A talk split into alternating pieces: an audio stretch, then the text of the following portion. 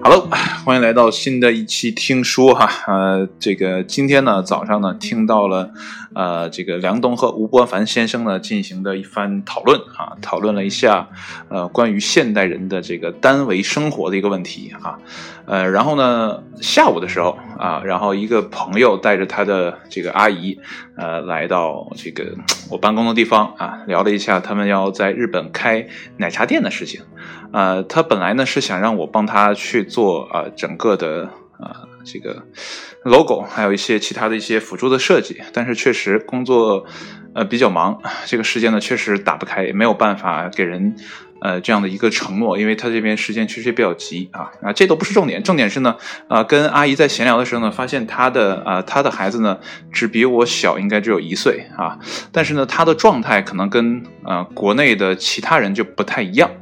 嗯，那就展开的聊一下哈，呃，就先说这个阿姨的孩子吧，啊，那孩子呢还是很优秀的，初中呢就去到了呃日本那边啊去学习生活，呃，基本上也可以算作是大半个日本人了，因为从初中之后就开始在那边生活的话，呃，这个。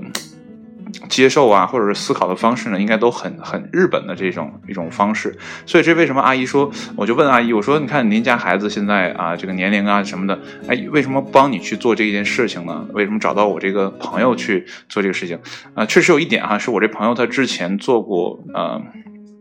这叫怎么讲？叫啊，餐饮就是餐饮配送这一块儿所以呢，对一些啊物流的成本的把控啊，这个食材的把控啊等等，它是有一定的呃自我的方法的。所以呢，这些方法呢，也可以借鉴到去做呃这种奶茶的这种生意啊，其实触类旁通啊。所以呢，这个阿姨呢啊，就来寻求我这朋友的帮助啊，这个是完全可以理解的。但是呢，如果说真的自己要开店的话，呃，当然还是自家人更靠谱嘛。对吧？就是用自己儿子去呢，嗯，这个年龄跟我们也都差不多啊，所以我就很很好奇，我就问他，然后呢，阿姨就说呢，呃，因为在那边生活时间确实很长了嘛，孩子啊，然后呢，就留下了一些呃跟日本人很相似的毛病啊，就是很刻板，就是啊，比如说我现在做我做的这个工作，那 OK，我就踏踏实实的做好它，我不用去想别的，因为呢，我不用考虑未来的医疗的问题啊，我不用考虑房子的问题啊，就很多问题呢都不用我去考虑啊，所以。所以呢，呃，这个人做事情呢就会比较啊专心致志啊，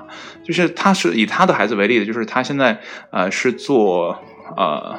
药局吧。就是类似于这样的一个工作吧，大概是啊，我听的是，然后呢，就每天就啊很呃专一的去做这件事情，嗯，我想的应该是很敬业的那种啊，就对自己的这个呃一摊一块呢都是很敬业的，那其他的事情呢可能就不闻不问了，因为呢这已经出了他的工作范围之内，呃，从某种意义上来讲，这样的态度我觉得很好，起码呢对工作是有一个完整的交付的，就你不至于呃心猿意马，在开药的时候或怎么样的时候出现一些差错，我觉得这对于病人来来讲呢是一个非常好。非常尽责的一个状态，但呢，如果换一个角度啊，换一个思维去思考的话呢，对于呃这位阿姨来说呢，自己的儿子呢，呃，可能帮不上自己什么忙啊，这可能啊，在这个维度上，可能呢就不是特别合适。啊，就是日本人的一个很刻板的问题。之前呢，我也有听过哈，是在也是在东吴同学会上啊，就梁东和吴不凡两个人讨论的时候，就说这个日本人很刻板啊，然后大家呢基本就那感觉很冷漠的一个状态啊，只有在居酒屋里啊，就是晚上大家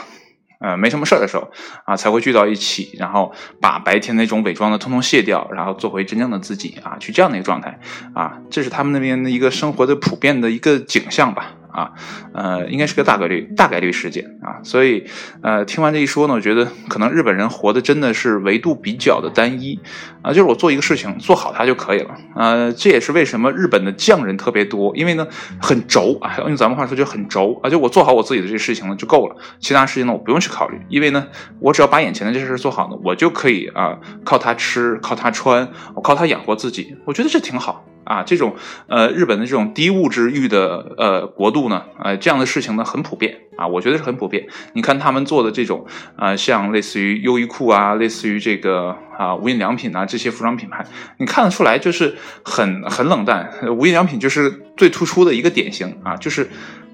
从它设立之初，它的概念就是我没有印记的这样的一个良品。啊，它就是这个风格，所以，嗯，一个品牌啊，我觉得也可以反映出一个国家或者是啊一个民族的一些特性啊，所以呢，呃，这一点上我是很钦佩这些日本人的这种啊态度啊，起码对工作这个态度是非常认真的，这一点是非常值得认可。但是，呃，一心只读圣贤书，两两耳不闻天下事的这个。做派啊，其实啊还是有待改进的。这也是为什么呃最近我有听说日本的创新力呢并不是很高啊，就是相对于中国来讲啊，这个创新力呢呃远不如它九十年代呃那么那么好啊。就是你看现在的产品，我们大多都会买国产的。呃，我们从原来呃买啊松下啊买索尼买夏普，现在过渡到买华为买小米买呃什么 OPPO 对吧？这都是一点点过渡来的，为什么？呃，因为我们这边有更好的产业能力啊，有更更强的这样的一个呃这个销售链条啊，每个人的渠道都做得非常的好啊，然后每个人的这个产品的质量，然后它的呃性价比也都非常的高，所以这是为什么呃日本的品牌逐渐在中国市场上消失呃消失，尤其一些这些呃我们日常用得到的啊。但是有些大家电呢，呃，这个日本品牌还是呃有它生存的啊地位的。比如说呃洗衣机啊，我就觉得呃松下还是很好，因为我自己买了一台啊，是这样。呃，整体来讲呢，日本的经济呢还是一个处在怎么讲？呃，发展的一个状态，因为呃这边的人员呢还是在啊招工啊，对外呢有个海外的招工啊，这也是我听到的啊。这个阿姨呢今天也在跟我聊天的过程中也提到了，就是那边确实很缺人，他会开一个好像是说五十万的这样的缺口啊，给外来的务工人员啊去。啊，怎么讲填补这个空白吧？因为现在日本老龄化这个问题就已经被反复的讨论了，所以那边的年轻人也很少，然后少子化呢也是一个问题，然后再加上很多人这个脑筋呢就比较死板啊，也不能叫死板，就是很专一的去做一个事情啊，所以这就导致啊整个日本的这个状态呢就。不像中国这么活泛啊！我们总能看到，在中国的神州大地上，有很多人呢去想着创业，就像我，对吧？去想着做棒球啊，去想着做一些七呃杂七杂八的事情，可能这在日本呢是不可想象的一个事情啊！因为你就不务正业，你没有把自己的本职工作做好啊，所以呢，这就是评判标准的不一样。然后呢，这就会让人陷入一个单一的维度啊！所以呢，呃，这个阿姨的呃孩子啊，就是小老弟儿，呃，也不叫小老弟儿，就比我小一岁啊，就可能他陷入了一种单一维度化的。思考就是我眼前的这个工作我做好，OK 就可以了。当然了，我并不反对啊这种啊态度，我一直也在强调，其实我很钦佩他们这种呃匠人精神啊，这种对于工作的专注的态度啊，没有心猿意马。我觉得中国。呃，反过来的话，如果再多一些像他们这样的人，我觉得会更好。现在中国很多人就是，哎，我心猿意马的人比较多啊，我在这个身在曹营心在汉的人比较多，就大家总在做自己的事情，但是又假装在做自己的事情啊，都自己的事情没做好，然后其他事情呢也没做啊，就就很拧巴的一个状态啊。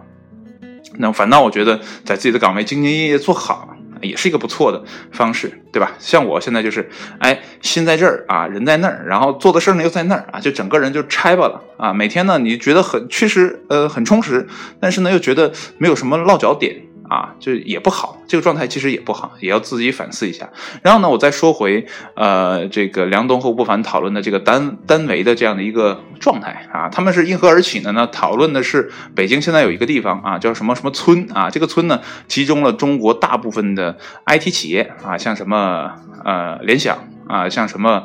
呃我我还真记不得了，就北京那些大公司啊，都集中在那儿。啊，但是呢，公司修得很好啊，但是公司与公司之间的其他地方呢就很破败，啊，为什么？然后他们探讨了一下，然后呢说到了一个啊，有关于我们的日常啊这个生活习惯的状态，就是我们平时呢对于手机的依赖呢会比较高啊，我们现在很多人呢面对面交流呢可能会尴尬，因为没得聊。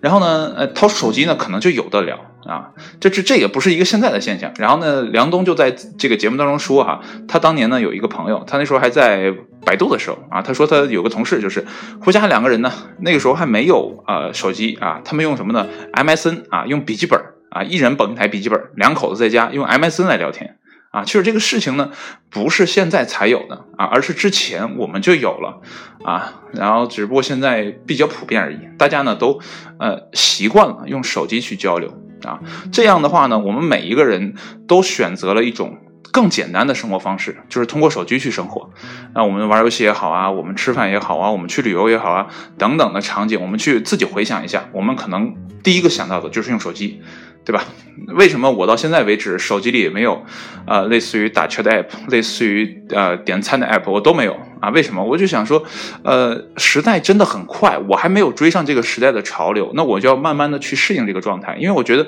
我确实也不太需要这些 app。那我呃出门这周围的饭店也都很全，如果不做饭的话啊，我周周围吃呃也也没问题的，对吧？呃。怎么讲？就是自己动一动，勤快勤快，很多事情都可以解决的啊，就没有必要非得去，呃呃，节省那个时间，然后去做那些事情。我觉得，呃，我们又不生活在一个特别着急的一个节奏当中，我们节约那些时间呢，也没有什么用啊。就像我之前听到的一些生活极客啊，他们会把自己的生呃这个时间呢切得很碎，然后呢，比如说我为了呃达到一天有二十个小时的时间是醒了的话，那我每十五分钟就要睡一次觉。那你多出来的那些比正常人多出的那个四个小时到六个小时，你到底拿它有什么用呢？对吧？你也没有那么多工作去做呀，对不对？所以有时候我们这也是一个伪命题。我们节约出那些时间干嘛呢？可能节约完这些时间之后，我们又去玩手机，哎，去看啊这个手机上的一些内容啊啊娱乐东西啊。我们好像是在用呃更多节省下来的时间来为来为自己争取娱乐的时间啊。所以这个就是就。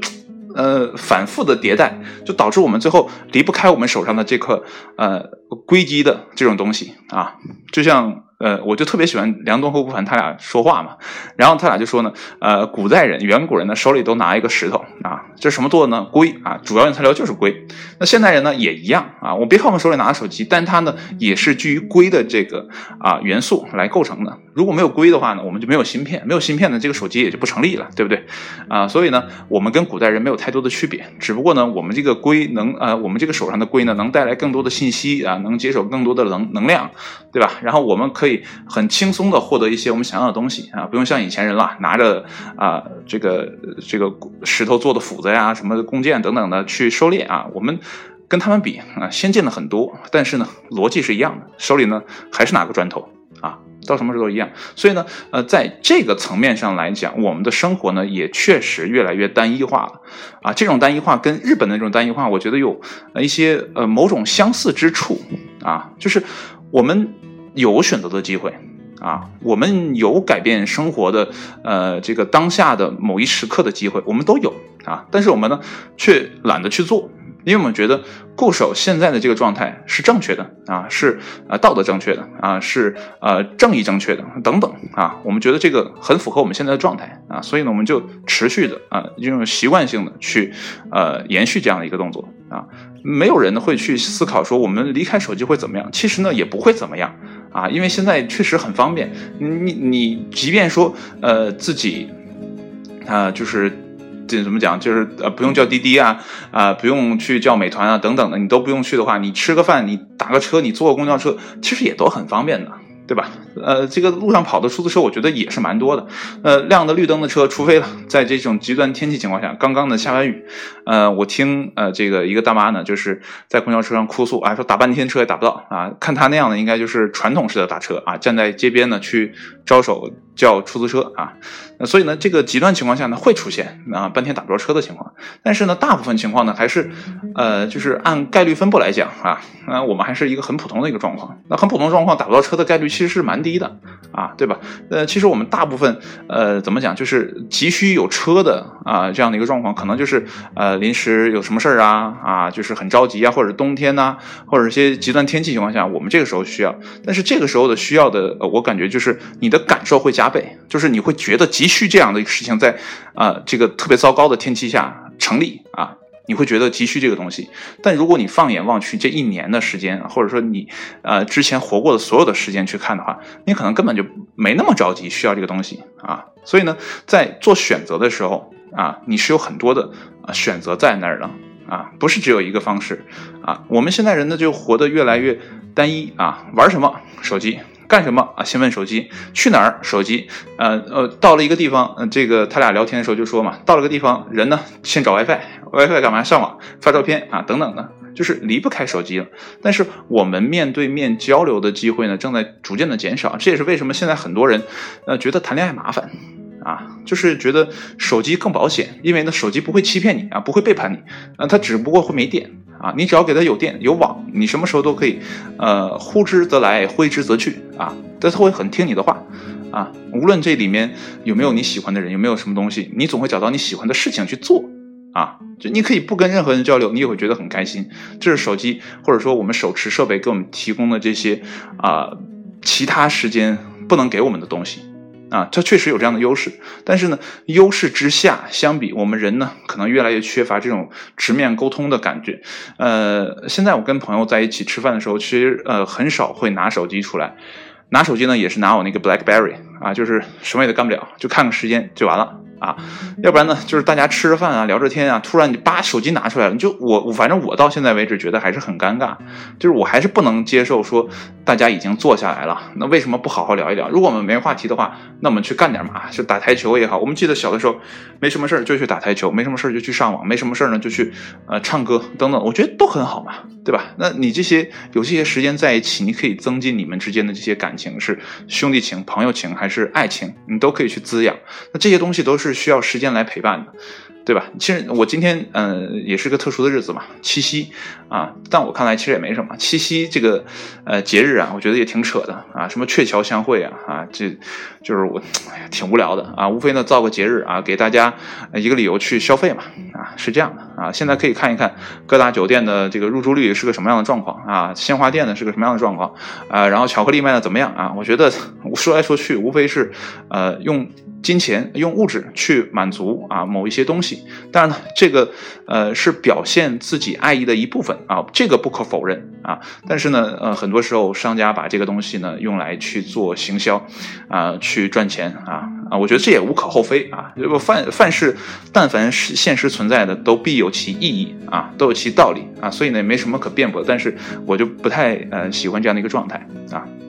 所以，如果你找对了情人的话，那每天都可以过情人节嘛，对吧？你每天给他买个小礼物。我之前听说一个把妹秘籍，就比如说你去外地，你带回来一个什么钥匙扣啊，这个小姑娘很喜欢的一个呃卡通人物吧，一个钥匙扣。哎，你今天给她一个，哎，说这是我特意给你挑的啊。然后你隔隔隔几天呢，又给她一个，哎，说这也是给你准备的。哎，你隔三差五就给她再送一个，哎，这女生就每天都会有惊喜，那这样不好吗？我觉得这样也挺好，对吧？就是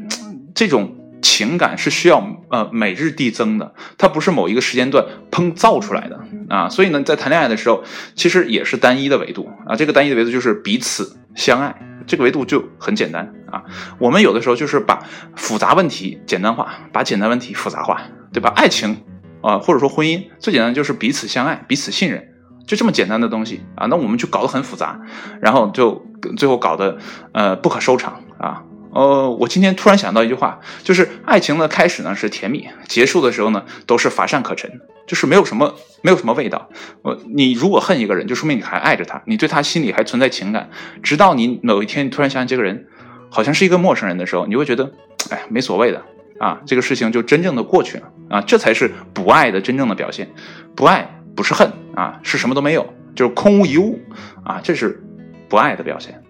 啊，所以呢，有的时候我们在呃谈爱情的时候啊，这个维度就搞得很复杂啊。谈爱情的时候应该单一啊，就是我针对你，你针对我，我们之间来谈情说爱，就这么简单一个事情啊。反倒是我们其他的生活场景的时候，我们应该有给更多给自己更多的选择的机会。比如说，我可以同时啊去选择好几样事物啊，你始终保有这样的权利。呃，之前我的前任啊，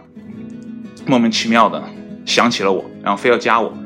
啊，加完我呢，然后就跟我哭诉他现在的一个状态，那我就跟他说，不管你现在怎么样一个状态啊，你时任何时候都有一个选择的机会，这个机会始终是存在的。你哪怕说，呃，最后一点点钱，你都可以选择是留在那边还是回在这边啊，你都有选择的机会。人生就是这一点，但是选择呢，又存在另外一个事情，就是选必有选择必有歧视，就是你选择了这个东西，对另外一个事情来讲就是一种歧视。但是呢，呃，如果你歧视的对的话啊，你歧视的很好的话，你歧视的很很有风度的话啊，那你的选择就是对的，对吧？反过来看，你的接下来的生活会变得更好，这也不是不可以嘛，对不对？人都是想往更好的啊状态去生活啊，去。呃，接下来自己的这种啊开心的事情啊，所以你时刻抱有选择的机会啊，你才有呃怎么讲有有能力啊，或者说有机遇做出那些啊你想都不敢想的事情啊。所以这就是今天我跟阿姨聊半天，然后加上呃早上听完梁冬和吴不凡讨论之后，我发现这个世界真的是这样哈。有的时候我们觉得世界很多元啊，什么事情都很丰富，但实则上我们回头退回来看。啊，这个世界就很单一。我们可以去喜欢啊网球，可以去喜欢啊滑雪，可以去喜欢呃怎么讲，就是世界上任何的一个事物啊，无所谓啊，大众的小众的我都可以去喜欢。但是呢，你通过的途径都是一种啊，比如说手机啊，你这其实就是一种单一的维度嘛。你不如去挨个去尝试嘛，你去打打网球，你去滑冰，你去滑雪，你你去干一些你你想但是你又不敢去做的事情。人生就是一个过场，你要活好呃你的人生的。过场，我觉得才会对你的呃终点啊做出一个很好的交代。不然呢，等你躺到病榻的时候，奄奄一息的时候，回想起这一辈子只做了一件事情，就是玩手机，那 我觉得到那个时候应该会啊蛮可悲的，蛮可怜的。呃，这种可悲和可怜都是对自己来讲的啊，对过往的自己来讲说。哎呀，当年怎么没做这个事情？哎呀，好可怜，那个时候自己，那个时候我被生活所迫，等等等等等，你会有一万的理由。但是等你到真正没气的那一天，真正要离开这个世界的那一天，你会说：去他妈的！那个时候我就做就好了嘛，我不会损失太多嘛，对吧？嗯，我觉得时时间会是一，它这个你要把时间这个维度再放进去思考的话，我我觉得有些事情你就好去做选择了。啊，就有的时候我们是，呃，怎么讲，就给自己逼到一个角落里啊，就是逼到无路可退啊。其实不用那样啊，你的选择很多嘛，你就去做就好了嘛，挨个去尝试也好嘛，对吧？尤其呃，现在很多的年轻的朋友啊，我觉得他们就很大胆啊，他们会做一些之前人想都不敢想的事情，那这个社会呢才会有更多的创造力啊，才会创造出更多的岗位，更多的一些新兴的事物，才会带动消费嘛。啊，就是这样嘛！啊，人活着干嘛呢？就是为了消费嘛，对不对？现在看啊，是这样啊。但是人活着可能还有更大的意义。如果你没有找到人生的意义，没有找到人生的方向，那活着就是一滩行尸走肉嘛。那你就活得很累啊，就是无心啊，就无心的状态就很糟糕啊。虽然呢，这个世界的归根结底是空啊，是空无一物，但是呢，我们也要找到自己活着的，呃，这种方向感啊，或者说你的力量的源泉啊，你才会走得更长久。啊，只有只有这样的话，你面对死亡的时候才不会觉得可怕啊！不然人生没有意义的时候，死亡是非常可怕的一个事情啊！虽然你会觉得呃生死无所谓，但是呢，等死亡来临的时候，你会胆怯，你会怯懦啊！当然了，这都是我听来的啊，都不是 我我也没有经历过这种生离死别的状态，呃，所以呢，我也不好呃去完全的下定义。但是呢，以我现在的感受，如果我去想我。在病榻的时候，我在最后呃临终要走的时候，我会想些什么？我估计那就是我的一些想法。如果我这一辈子什么都没做，在我临走的时候，我会觉得恐惧，我会觉得啊人生毫无意义啊，就好好毫无生趣。这一辈子等于活了一天，我每天做的事情就一件事：上班、下班、下班、下班，然后什么都没有啊。我觉得这是我的一个思想实验吧啊嗯，但是呢，如果呃现在你正处于一种。阶段啊，一种某一种不太是自己想要的一种状态的话，那不妨走出来试一试啊，去换一个维度。这个维度很多的，世界很多维度嘛。呃，之前我就听过一个最经典的案例，就是一个蚂蚁在一张纸面上爬行啊，它的世界就这一个维度，一个平面的维度，它不知道呃还有上还有下的概念，它只知道这个平面的概念，它只能在这个平面上走。那如果你再给它加一个杆儿的话，它一定会顺杆往上爬的，它会去探索的啊。其实我们人生也一样，有很多的维度，只只不过你愿不愿意去啊，或者你能不能看得到，对吧？那这个平面其实很大的，就是如果一张纸对于一个蚂蚁来讲其实是很大的，但如果不去挨个的路线去走的话，它不可能走到那个哎，他想他想尝试的那个地方，他不会走到，你只有去做才有机会，对吧？好了，嗯，我要说的可能也就这么多啊，也是呃，怎么讲，满腹牢骚啊，一个。情人节啊，现在自己还是在家，然后录节目，啊，蛮搞笑的啊。但是我又